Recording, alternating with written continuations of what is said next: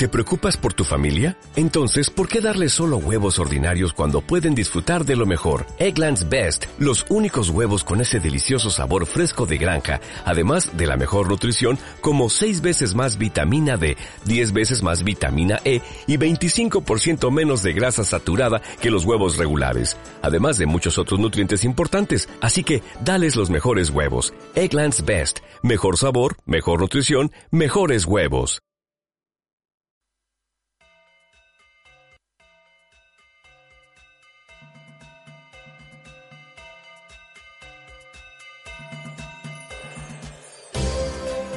Radio Escuela de Locutores de Chile da inicio a un espacio para la comunidad LGBTIQ, Cultura Stonewall, con la conducción de José Francisco Castillo y Juan Francisco Espinosa.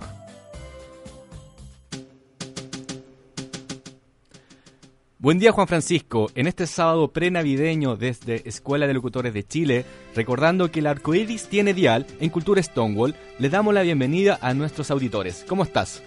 Muy bien, José Francisco, ya preparando las festividades de Navidad. ¿Qué le pediste al viejito Pascuero? No, em, no le pedí, solo pedí cariños, y pero nada material. Ah, muy bien, mucho paz y amor, en este caso porque tú eres un ser, un hombre adorable y lleno de amor, así que me encanta tener un compañero así, que sea espiritual. Sí, más, que nada tranquilidad, eh, que esté todo en paz y todos en familia. Y es efectivamente que Chile tenga paz, que efectivamente la paz social esté en nuestras vidas, en nuestra sociedad y que esta fractura social sea solucionada lo antes posible con políticas claras de igualdad y de diversidad. Sí, que me, traiga algún paracetamol y taxín para mi resfrío. Sí, mucho carrete, mucho carrete. El día de hoy tenemos muchas novedades, así que vamos a comenzar con nuestro primer bloque. Adelante con Legati Cuarte.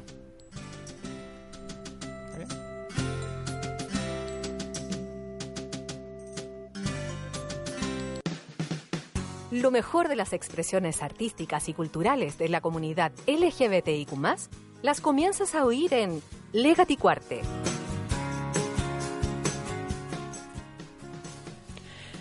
El día de hoy eh, vamos a hablar de una película muy bonita donde nos damos cuenta que el amor puede ser para toda la vida, hay amores también verdaderos y por supuesto en 12 horas también se pueden vivir muchas cosas en un hotel, por ejemplo. El día de hoy les quiero presentar la película Habitación en Roma. Habitación en Roma es una película española del año 2010 que fue dirigida por Julio Mede y tuvo por eh, actrices a Elena Anaya y Natasha Yarovenko y fue nominada a los premios Goyas de ese año a Mejor Actriz Protagónica, que fue candidata, eh, a Mejor Actriz Revelación de Natasha Yarovenko, Mejor Guión Adaptado de Julio Mede y Mejor Canción Original de Rachan Red de Loving Stranger. Todas fueron nominadas pero no obtuvieron premios, sin embargo esta película es muy interesante porque fue basada en una película chilena. Sí, la película chilena se llamaba En la cama y también se trataba de dos chicas, em, oh, perdón, se trataba también de una relación de pareja que también ocurría en un hotel de Santiago. Es, efectivamente, este fue del año 2005 del chileno Matías Weiss, eh, que fue un remake que se convierte en mano de Julio Meden en una, en una pequeña obra de cámara que busca naturalizar una relación lésbica entre dos mujeres. Aquí es importante esta película porque efectivamente el amor no solamente, como bien dijiste, dura, eh, son grandes relaciones, también puede ser de 12 horas, donde queremos profundizar y ver qué es lo que sucede. Adelante, vamos con el primer audio.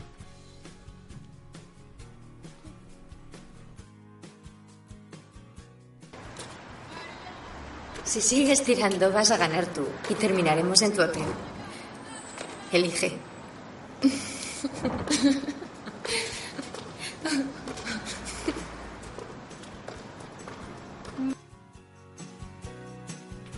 Ese fue el primer audio, vamos al hotel. Efectivamente, en estos personajes, Alba y Natacha, se conocen en la ciudad de Roma, están por motivo, distintos motivos en la ciudad, y comienza esta relación, el inicio de esta película que tiene por objetivo presentar cómo amores pueden durar 12 horas, pero son tan significativos. ¿Tú has tenido ese tipo de relaciones, Juan Francisco? Nuevamente usted lo hace, José Francisco. Siempre me pone nervioso en estas temáticas del amor. Efectivamente, Eh. porque usted tiene fama, pero en este caso puntual es cómo esta película logra visibilizar las relaciones lésbicas a través del cine y recordando que esta película fue basada en una película chile- chilena y eso lo hace lo más interesante de cómo también las relaciones se pueden profundizar en un espacio, en una habitación, eh, con eh, llevando o relacionándose efectivamente con las cosas más íntimas de los seres humanos. Sí, pueden durar más o menos 12 horas, pero el tiempo no pasa en vano, se puede disfrutar al máximo. Lo dije. Muy bien, muy bien. Así que hay otro audio que se relaciona a propósito del verano, ¿sí? La noche más corta. Vamos con el segundo audio, Juan Francisco. Esta es mi última noche en Roma. Y además es la noche más corta del año, así que tenemos que aprovecharla. En ese audio, efectivamente, estos dos personajes, Natacha y Alba, que se están conociendo, eh, disfrutan al máximo esta noche donde se relacionan y también van apareciendo en el transcurso de la trama una serie de situaciones, de secretos y situaciones complejas. En este caso, Alba tenía una relación de pareja en el País Vasco, en San Sebastián, y eh, había una historia muy triste porque uno de los hijos había fallecido y se encuentra con esta rusa que es heterosexual, que se descubren en un bar y empiezan a mantener una relación, un descubrimiento, un erotismo también relacionado con el arte. Sí, la escena eh, de donde ellas están en, en la habitación del hotel eh, me, em, me parecieron bastante bonitas porque en esas escenas no se juega con más que más con el morbo, sino que más como con la pasión, con el erotismo, incluso cuando están en, en una bañera, eh, hacen como si fuera una mm, aquadance, que giran en la bañera y es muy bonito porque tampoco ellas están desnudas y no se ve eso de del morbo, sino que es algo muy bonito eh, y podemos ver en cada escena donde ellas están desnudas eh, eh, lo, cómo se jugó con las imágenes para llegar a, a ese punto de, de que uno no, no lo vea como algo eh, como una, una película eh, para mayores, sino que una película bien romántica. Y también sobre el movimiento y la, los audios que también se escucharon en la película también tiene mucho sentido, principalmente de cómo va relacionando distintos movimientos, eh, performance como tú manifestaste en el tema de la bañera, pero también respecto al sonido de la música. Una de las tramas o uno de los argumentos también es que Natacha, siendo heterosexual, se casaba ese fin de semana. ¿ya? Entonces también aquí, como en esta película se tranza o se tiene miedo también al amor. Sí, Vamos con... Eh, Sí, algo disculpa, que antes decir. que, antes que vamos a ese tema musical, eh, decir que ella, claro, esta, era, estaba a punto de casarse al siguiente fin de semana y estaba muy complicada, y, pero también le surgió eso de que se sentía rara porque nunca había sentido algo por una mujer. Y efectivamente en este caso Alba, que era española, también la hizo sentir bastante cómoda. Y vamos por el tercer audio, que es una confesión y un amor en, en un encierro. Sé de muchas que cuando han probado con una mujer ya no quieren volver con un hombre. Pues yo me niego a que me pase eso. Yo tampoco he sido muy sincera contigo. Me caso el domingo que viene. No lo entiendo. El amor que pueda haber aquí ahora mismo es pura fantasía. Para mí también. Pero lo que siento en este momento se parece muchísimo al amor. Me siento muy afortunada de estar yo aquí. Una última vuelta para dejarlo todo aquí. En el audio que escuchamos hay una declaración de amor eh, de 12 horas, como se grafica en la película, pero también hacer hincapié a todos los sonidos que aparecen o colores y también movimiento de la relación que establece Natacha con Alba y que saben que va a terminar ese amor al amanecer. Sí, eh, un amor que, que va culminar, pero durante la película igual ellas se siguen encontrando y eh, es muy bonito. El, y también hay discusiones en la sí, película. Y sobre todo, si lo relacionamos con el despertar o el descubrimiento de la sexualidad, sabemos que efectivamente no hay unos parámetros establecidos, sino que cada una de las personas van reconociendo su sexualidad en distintas etapas de la vida. Así que esta película es muy interesante, lo recomendamos a los auditores. Se llama Habitación en Roma y tiene una canción especial para ellos que se llama Loving Stranger de Russian Red. Así que vamos con la canción para continuar con nuestro programa. Adelante Juan Francisco.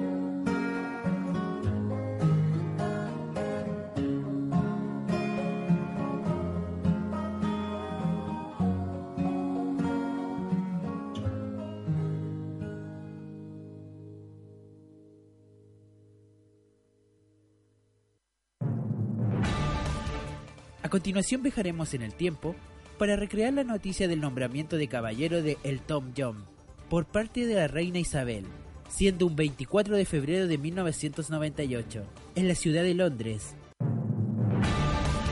Para estar siempre actualizado, debes conocer y profundizar las noticias históricas, y Cronos es el mejor lugar. En estos últimos días de febrero y el pronto comienzo de las clases escolares, se nos acaban las vacaciones y continuando con la lista de los top 10 en la lista Billboard Latino, esta semana se encuentra en primer lugar Vuelve del cantante puertorriqueño Ricky Martin, pero tenemos un enlace directo desde el frío Londres, donde la reina Isabel está condecorando con el título de caballero al cantante Elton John. Adelante Juan Francisco. Tras décadas de trayectoria artística y apoya a distintas iniciativas humanitarias, como la lucha contra el SIDA, este 24 de febrero de 1998, la reina Isabel nombra caballero a Elton John. Cabe recordar que es el más alto honor de la reina. Solo se otorga a aquellos que han hecho una contribución sobresaliente a la vida nacional británica, que gana con su apoyo equilibrante a diversas organizaciones benéficas, incluido el Fondo Conmemorativo de la Princesa Diana, por el cual Elton John generó 33.4 millones de dólares con su canción Vela en el viento, que también cantó en su funeral. El Tom también es una voz líder en la lucha contra el SIDA, al hablar sobre la enfermedad en momentos que fue incomprendida. Es un férreo defensor de los derechos de la población LGBT. ¿Cuáles han sido las palabras del cantante tras recibir el título de Sir, recordando que se declara abiertamente homosexual? No hay nada más grande que esto, dice el Tom después de recibir su premio. Sin embargo, no todos los que reciben el premio sienten lo mismo. Decenas de personas famosas han rechazado un título de caballero, incluido David Bowie, quien devolvió su título a la reina junto con una carta, como protesta contra la guerra de Vietnam. Sonriendo de oreja a oreja y sosteniendo su medalla, el Tom John dijo, Amo mi país y me reconocen de esa manera, no se me ocurre nada mejor. Por eso, incluso si suena un poco pretencioso, recuerde que soy Sir Elton John. ¿Y cuáles fueron los argumentos para ser nombrado caballero? El Tom ha logrado 38 discos de oro, 31 de platino o multiplatino. Ha vendido más de 300 millones de copias en todo el mundo y posee el récord del single más vendido de todos los tiempos, Una vela en el viento, de 1997. Desde su lanzamiento al mundo de la música, en plena revolución hippie, Elton ha realizado más de 4.000 presentaciones en vivo en más de 80 países. Desde sus humildes comienzos, respondiendo a un anuncio en el periódico, hasta el lanzamiento de su álbum debut, los años 60 vieron despegar la carrera de Elton John, con éxitos interrumpidos a través del tiempo. Los años 90 fueron vitales para la carrera de Elton John, quien llegó a nuevas alturas al escribir las canciones para la película El Rey León y culminó el año al ser nombrado caballero por la reina de Inglaterra en el Palacio de Buckingham. ¿Sabes cuáles fueron las causas para trabajar en temas humanitarios? El músico señaló que su humanidad comenzó a disolverse en un exceso de alcohol y drogas, y lo que veía en la música comenzó a convertirse en una maldición. Sin embargo, en este punto más crítico y doloroso, se encontró con Ryan Witt, quien debido al VIH-Sida era sumamente discriminado por la sociedad. Con esto en mente, Elton John decidió involucrarse en su caso pensando que él lo podría ayudar, pero, según él, fue Ryan y su familia quienes terminaron ayudando al músico y le dieron la lección más importante de su vida. El futuro está en tus manos. Hay que recordar que Ryan White fue un adolescente norteamericano que se convirtió en un referente nacional e internacional en los años 80, tras ser expulsado de su colegio debido a que estaba diagnosticado con VIH. Se había contagiado en las reiteradas transfusiones de sangre debido a su hemofilia. Falleció en el año 1990 a los 20 años. Juan Francisco, gracias por tu reporte desde Londres tras el nombramiento de Elton John. Hasta luego José Francisco y saludos a todos en el estudio de la Escuela de Locutores de Chile. Esta recreación fue elaborada con la información proporcionada por los sitios web Plásticos y Decibelios, Mamma Bella y exponew.com. Y ahora continuamos con nuestra programación y los invitamos a escuchar Vuelve de Ricky Martin.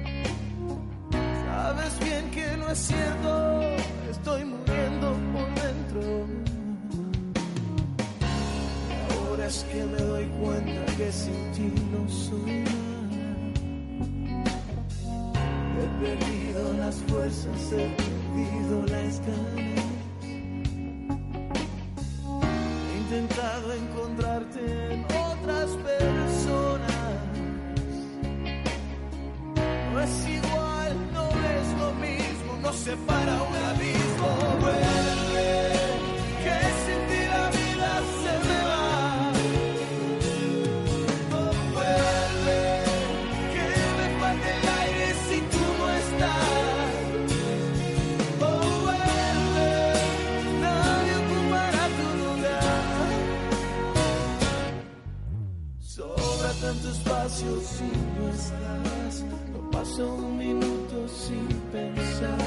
Sin ti la vida lentamente se me va. Algo me dice ya no sirve de nada. Tantas noches en vela aferrado a mi almohada. Si pudiera tan solo regresar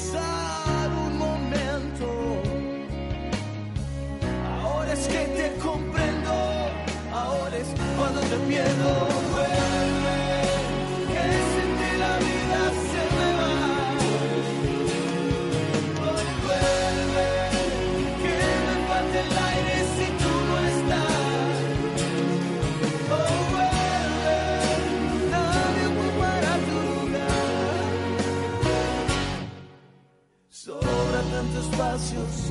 estás.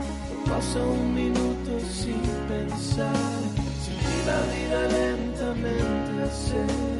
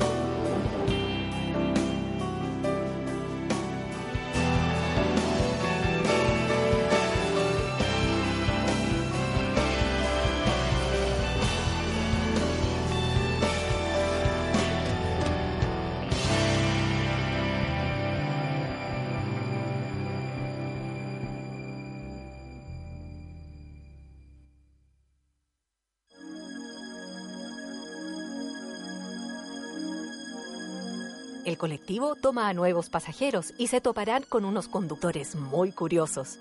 Te invitamos a escuchar esta grata conversación.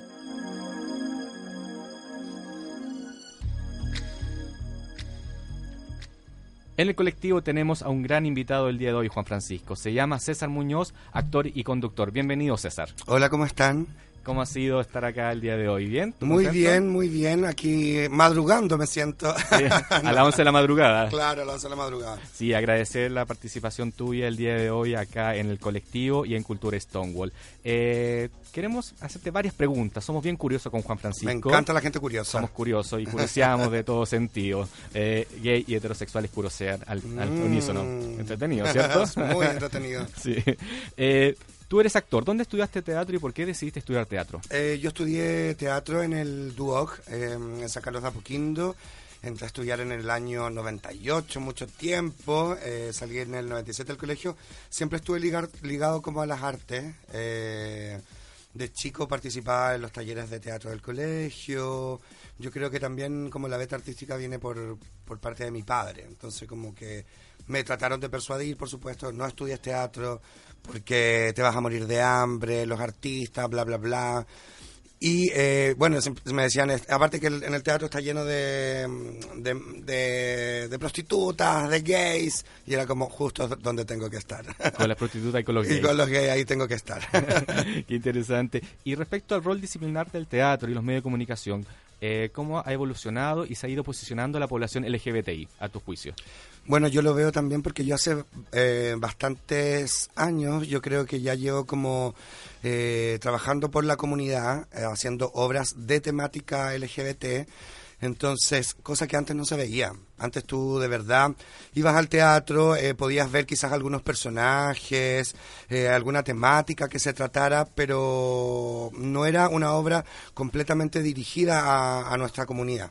Entonces, mm, yo en un momento decidí eh, porque las cosas de la vida me empezaron a, a llevar a proyectos súper LGBT, ¿cachai? Como me llamaban para una obra y tenía que hacer este personaje, me llamaban para esta otra, este personaje siempre eran obras de temática, ¿cachai? Entonces yo decía, Locola me persigue y decidí así, yo hacía improvisación y decidí como empezar a juntar las dos cosas.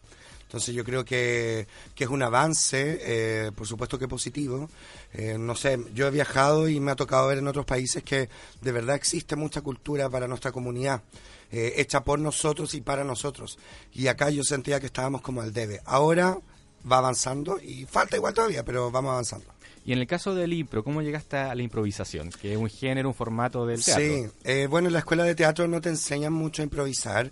El- la improvisación es una técnica que yo creo que todo el mundo la podría llegar a hacer. Eh, tú, si quieres improvisar, puedes llegar a hacerlo. Entonces, yo me enteré por unos talleres que hacían de improvisación y yo tenía pánico. Dije, filo, me voy a inscribir igual, pero tenía pánico. Porque nunca pasé por clases de improvisación en la escuela. Que yo creo que es súper positivo que las hicieran. O sea, no sé, un semestre en la escuela de teatro de improvisación sería máximo pero no lo hacen hasta el día de hoy no lo hacen porque yo creo que también ven la improvisación como algo como ay como como medio de medio pelo porque ay no es que es comedia y la comedia yo creo que es súper difícil de hacerla entonces a mí la improvisación me ha, me ha como permitido hacer todas las cosas que hago también en la radio en la tele es como una herramienta para mi vida Y en el caso de la comedia, que es una de las cosas que te has caracterizado, no solamente en teatro, improvisación, en radio, sino también actualmente en televisión, ¿cómo ha sido llegar a la televisión? Eh, ha sido como eh, curioso, ya que me gusta esa palabra. Eh, o sea, en verdad siempre uno como que al estudiar teatro siempre está ahí como también un poco ligado porque vaya haciendo distintas cosas, vaya haciendo cortometraje, vaya participando de casting, porque tienes que hacerlo, porque tiene que ver con tu formación. Entonces tampoco era como algo tan ajeno así como estar como en ese mundillo. Sí, eh, nunca fue mi objetivo tampoco, así como que yo no estudié teatro para decir, ah, yo quiero salir en la tele, no. Se fue dando como con el tiempo, eh, yo llegué a la tele por la radio, por Ciudad Cola, un programa de, mm, de temática también que va los viernes, y, y una productora que escuchaba el programa no- nos llamó y yo sentía como que nos estaban casteando y todo hasta que un día como que nos llamaron y nos presentaron el proyecto así como, oye, nos gustaría que trabajar con ustedes y fue como, ya, hablemos de plata. y ahí llegamos a un, acuerdo y empezamos y ha sido bonito porque en el fondo, claro, es, es un programa de full de contingencia, eh, de noticias, temática gay y le gusta mucho hétero y eso es bacán.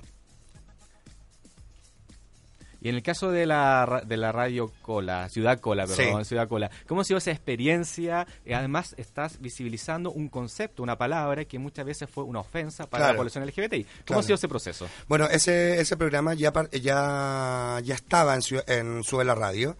Eh, lo hacía la Camila Gutiérrez, que es la joven alocada, y el gay gigante. Entonces nosotros llegamos ahí porque, bueno, la Camila se iba a estudiar a Nueva York, el gay gigante, el Gabriel, tenía mucha, estaba con mucha pega. Y el dueño del, del- de la radio no quería que terminara el programa porque le quería dar la- el toque diverso a la radio. Me llamó porque yo, bueno, soy muy amigo de la Nata Valdebenito, que, que trabaja ahí también.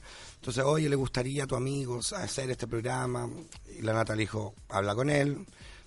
fui a una reunión, me dijo, podía hacerlo solo o podía hacerlo con un amigo, yo trabajaba con el Lucho. Y, claro, eh, en el fondo, claro, el nombre ya estaba, nosotros teníamos que llegar a conducirlo, pero ahí nos fuimos dando cuenta que, claro, que de repente hay que tomar estas palabras que siempre han sido ofensas hacia nosotros, el fleto, el hueco, el cola, ¿cachai? Y, y darles una vuelta, apropiarse de las palabras.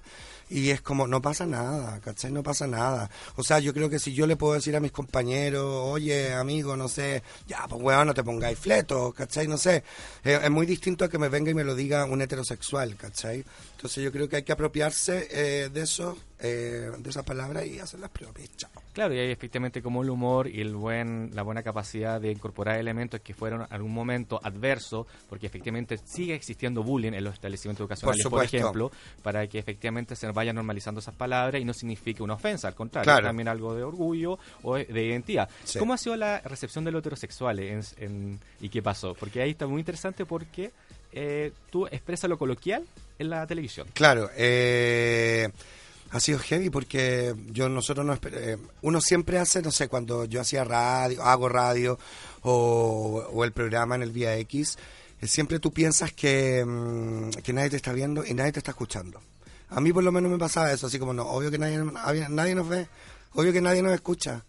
Y de repente salí a la calle y te das cuenta que te para la señora, te para la pareja, hombre-mujer, heterosexual, te paran los hombres, oye, me puedo sacar una foto contigo, que le encanta mi polo, le encantáis a mi polola, ¿cachai? Y es como, mira, hasta dónde puedes llegar.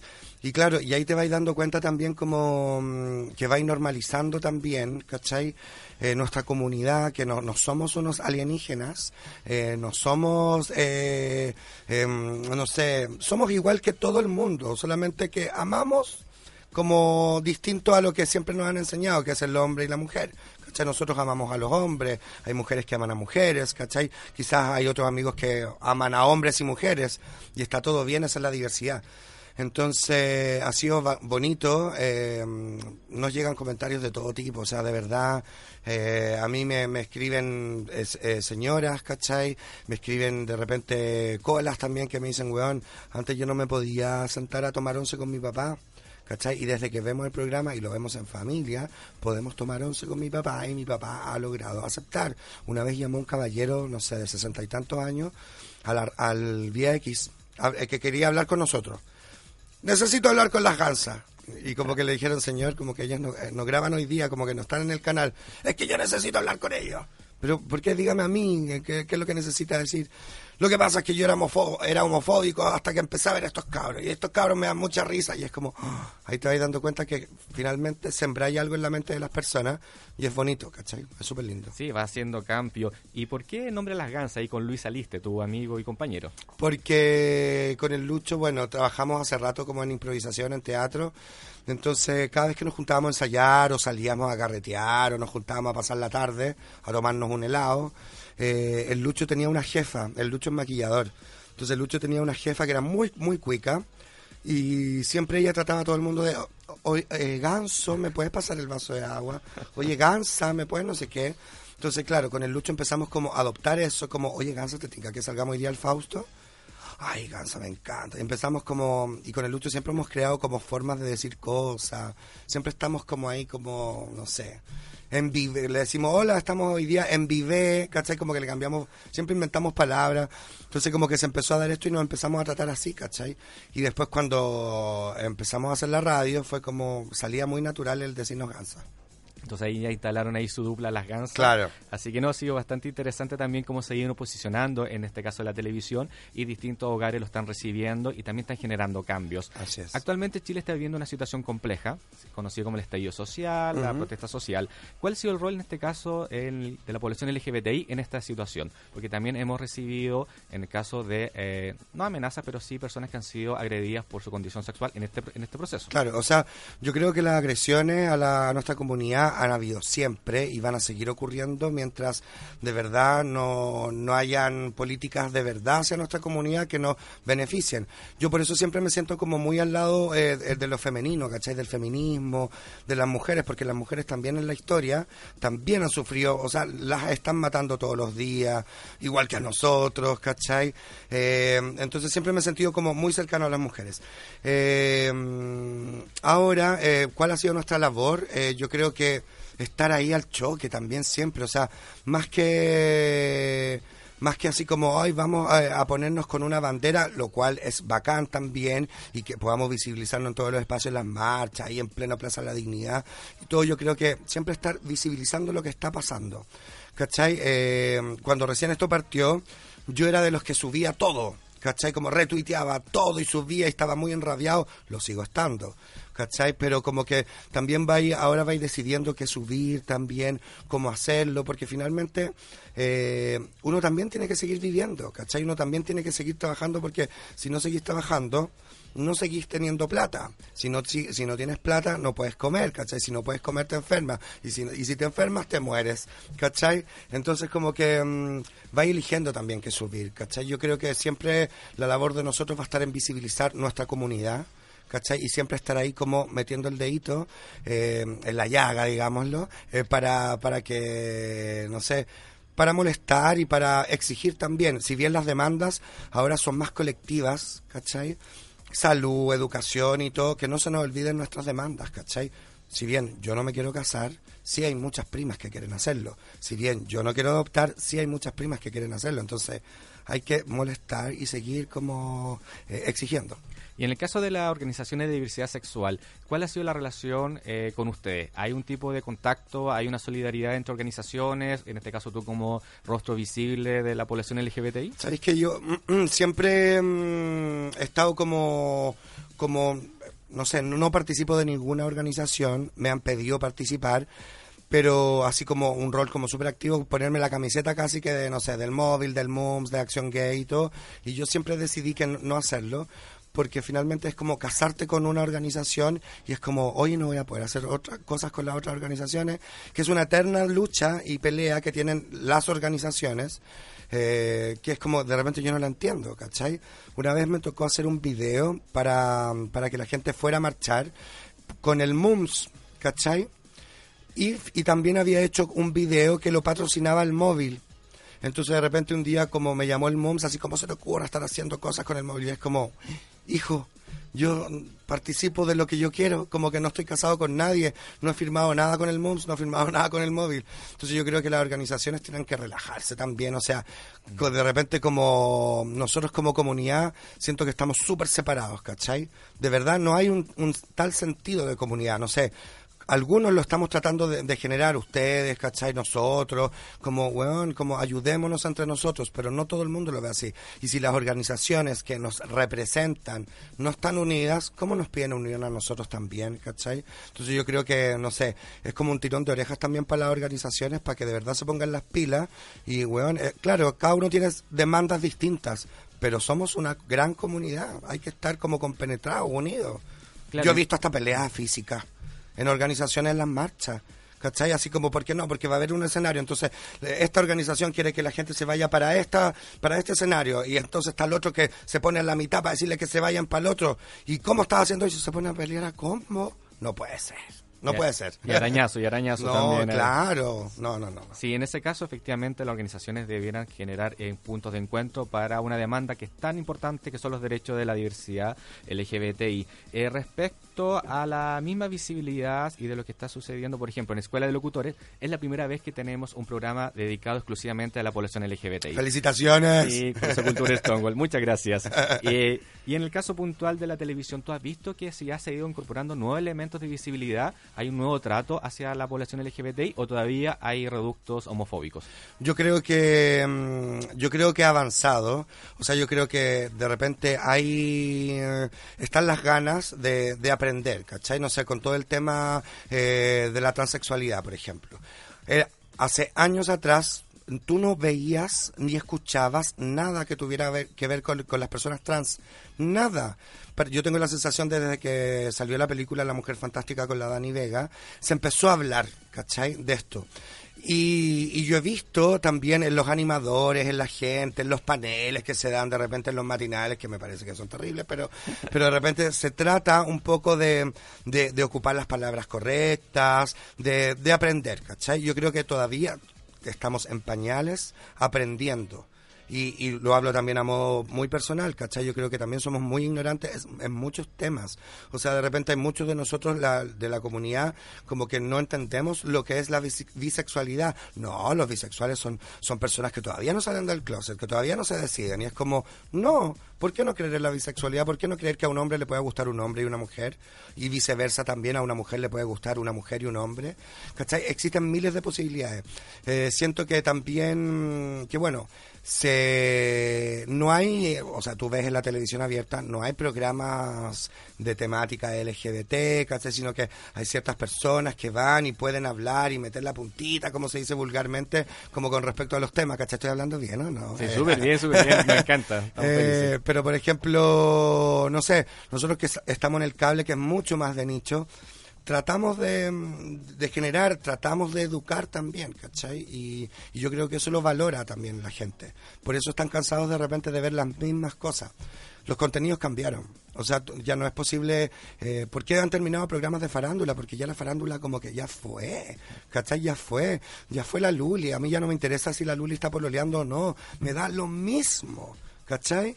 Entonces hay programas que ya fueron, los contenidos cambiaron. Y eso es como que hay que darse cuenta en la televisión abierta. Claro, y, tiene que haber una respuesta integral a todas las demandas o las necesidades de la ciudadanía. Hay que recordar que esta semana entró en vigencia la ley que cambia del sexo registral de las personas Ajá. trans. Así que ha sido un gran avance de que como sociedad, si efectivamente estos temas que estamos abordando el día de hoy, hace 10 años atrás era impensable. Era impensado, o sea, hay gente que ni, ni siquiera sabía que, que las personas trans existían, ¿cachai? Exacto, sí. Es heavy, eso es muy heavy y eso es porque nos han tratado de mantener ignorantes todo el tiempo. Y eso tiene que ver con la educación que se les da a los niños desde pequeños, ¿cachai? Por eso es muy importante la educación, que sea gratuita y de calidad para todos y todas. Sí, eh, y en el caso de los niños y niñas, que efectivamente todavía existe mucho bullying en los establecimientos educacionales, hay políticas que apuntan a disminuir esa, esas conductas que son bastante inapropiadas y generan un daño enorme, en este caso a los niños y niñas. ¿Qué mensaje les podrías dar, por ejemplo, tú a los jóvenes respecto al descubrir su sexualidad que están en un contexto adverso?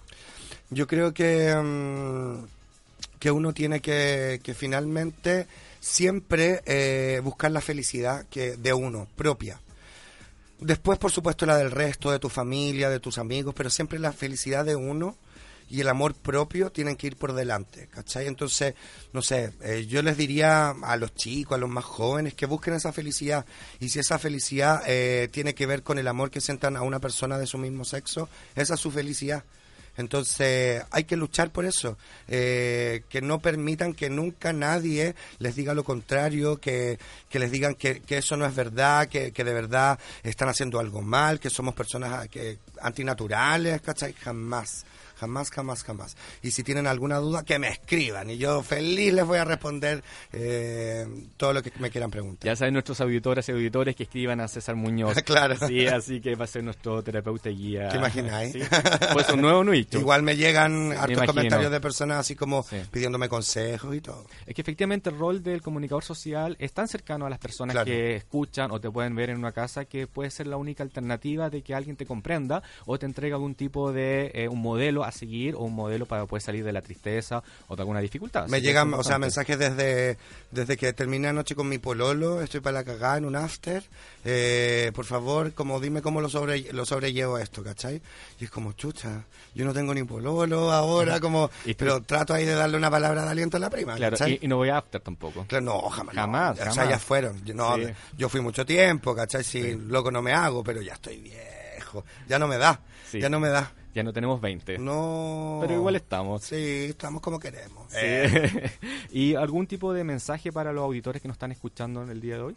Yo creo que mm, es súper importante apañar todo lo que tenga que ver con nuestra comunidad, ¿cachai? O sea, si de verdad ustedes están escuchando aquí Cultura Stonewall, eh, deberían seguir apañando, deberían seguir escuchando, deberían seguir compartiendo el video que se sube a YouTube, los, los podcasts, porque es la única forma de que estos espacios sigan eh, estando ahí, ¿cachai? Y sigan visibilizándonos y sigan informándonos también, que es súper necesario, ¿cachai? Porque lo que ustedes están haciendo no lo hace el Mega, ¿cachai? No lo hace la Radio Carolina, ¿cachai? ¿Por qué no? Por- porque, porque no existen.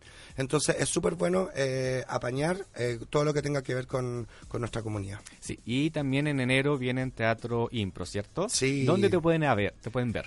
Eh, eh, vamos a estar, eh, voy a estar con un enero bien movido. El enero siempre, Mes siempre ha sido el mes del teatro, Mes de teatro. ¿cachai? Entonces voy a estar los miércoles y los sábados de enero en el Teatro San Ginés con una obra que se llama Crimen. Voy a estar con la Natalia Valdebenito y el Micho Vitali, que llevamos trabajando juntos ya hace 10 años. Es teatro de improvisación e invitamos a improvisar a actores famosos que no están acostumbrados a improvisar. Partimos con la Claudia Di Girolamo, que ya está agotada la función. Va a estar la Josefina Fibercorn, el Pancho Pérez Vanen, el Héctor Morales, eh, la Pali García y el Pipo Gormaz. Y los jueves de enero, que son cuatro jueves, eh, partiendo el jueves 9 de enero, vamos a estar con Improcola en un bar que se llama Contramano, ahí en la calle Bombero Núñez, a las 10 de la noche, eh, improvisación de temática gay. Ustedes van escribiendo un título, nosotros sacamos el título como por ejemplo el vaso medio lleno, y nosotros hacemos una historia de 10 a 15 minutos aproximadamente de temática gay. Son cuatro historias. Sí, me encanta la improvisación, así que te iremos a ver a Contramano y Te un saludo espero, a ese bar. espero, José Francisco. Ahí vamos a estar, Contramano. Eh, me encanta ese bar, así que hay que ir para allá. Así que agradecemos tu participación el día de hoy, César. Te damos un abrazo gigante. Y ahora tenemos una canción dedicada para ti. Ay, ¿cuál canción? Sí, de Cindy Lauper, se llama True Colors. Ay, me, yo la bailaba cuando chico. Por eso, por eso lo decidimos para ti. Muchas gracias, Sí, chiquillo. yo escuché la canción, es para ti. Muchas gracias, mucho chiquillo. cariño. Gracias.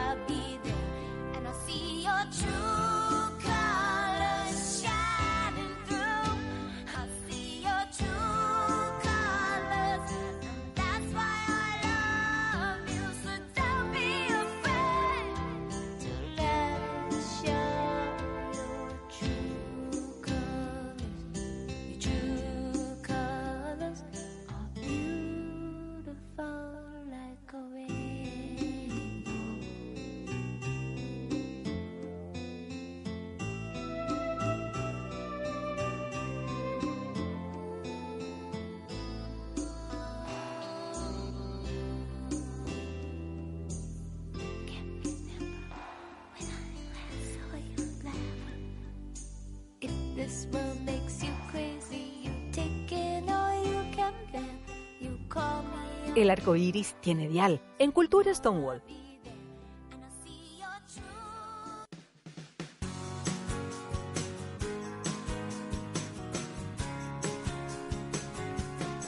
Y estamos terminando nuestro programa del día de hoy, Juan Francisco. ¿Cómo lo pasaste? Lo, pas- lo- ay, lo pasé muy bien. Eh, gracias a César por habernos acompañado. Eh, también, eh, bueno, usted sabe que la película me puso muy nervioso. Pero, romanticón también te Sí. puso. Así que nada, agradecer a todos nuestros auditores y deseándoles también una feliz Navidad. ¿Ya compraste los regalitos? Sí, ya los compré. Así que bueno, un saludo para ya toda su familia y lo estamos invitando para la próxima semana en Escuela de Locutores de Chile en Cultura Stonewall. Así que a cada uno de ustedes les deseamos un- una feliz Navidad y nos estamos viendo el próximo sábado. Así es. Escuchando. Y recuerden seguirnos en nuestras redes sociales, en Instagram como cultura-stonewall y en Twitter arroba cultura Stonewall. Y si yo quiero ser locutor, ¿dónde puedo estudiar?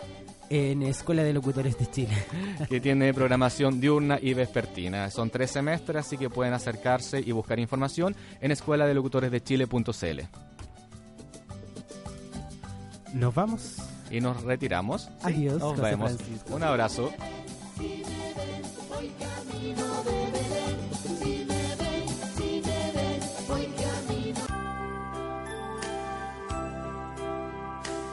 Cultura Stonewall cierra sus cortinas por el día de hoy. Hemos aprendido mucho más a través de la diversidad y la cultura de LGBTIQ. Porque queremos un mundo sin discriminación. Recuerda que el cambio lo hacemos todos.